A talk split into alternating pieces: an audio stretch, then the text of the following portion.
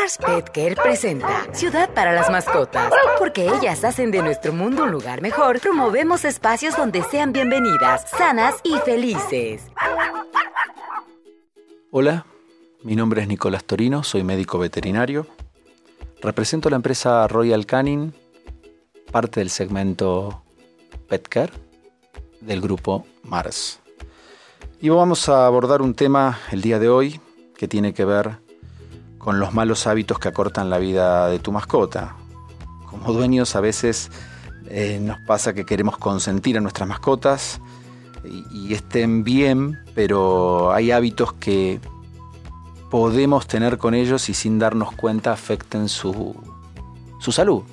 Y en ese momento, cuando los estamos ejecutando, lo estamos haciendo con el mayor de los cariños, lo estamos haciendo con, con buenas intenciones pero lo primero que tenemos que distinguir aquí es que un ser humano y un perro y un gato no son lo mismo.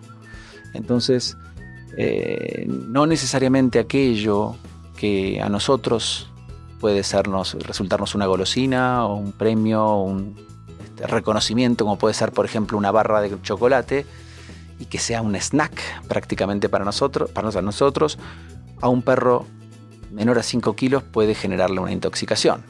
Entonces, este tipo de cuestiones es importante eh, conocerla. Entonces, ¿cuáles serían esos malos hábitos? Vamos a tratar de identificarlos en estos minutos.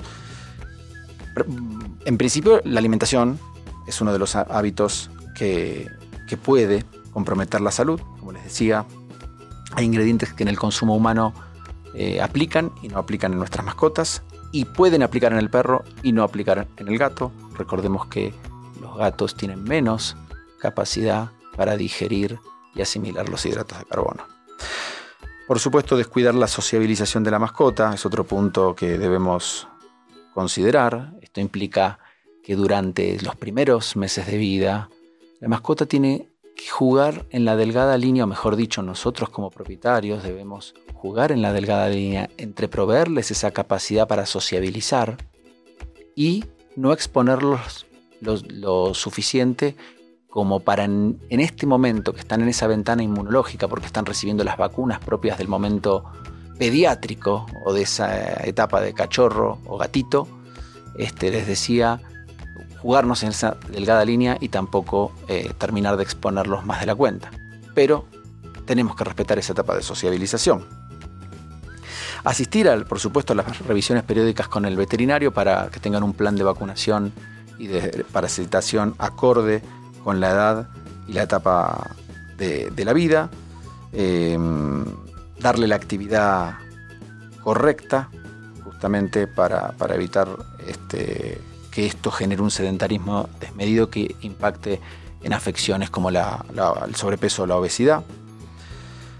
Salud bucal uno lo ve simplemente como un tema que puede ser estético y en realidad este, ese es otro de los puntos. No, no nos quedemos con cuestiones estéticas. A veces como propietarios asistimos al, veterinario por mal aliento, porque el pelo se le cae, porque la materia fecal o la popó, como se suele decir aquí, este, es más blanda que lo habitual y no debemos desatenderlo desde una perspectiva médica más que estética. Por ejemplo, el tema de, los, de la salud dental, hay que cuidarla y eh, justamente el no hacerlo puede redundar en enfermedades bacterianas porque esas bacterias que están en la boca pueden pasar a otros órganos y eh, no solo alterar las piezas dentales, sino alterar otros órganos como por ejemplo el corazón.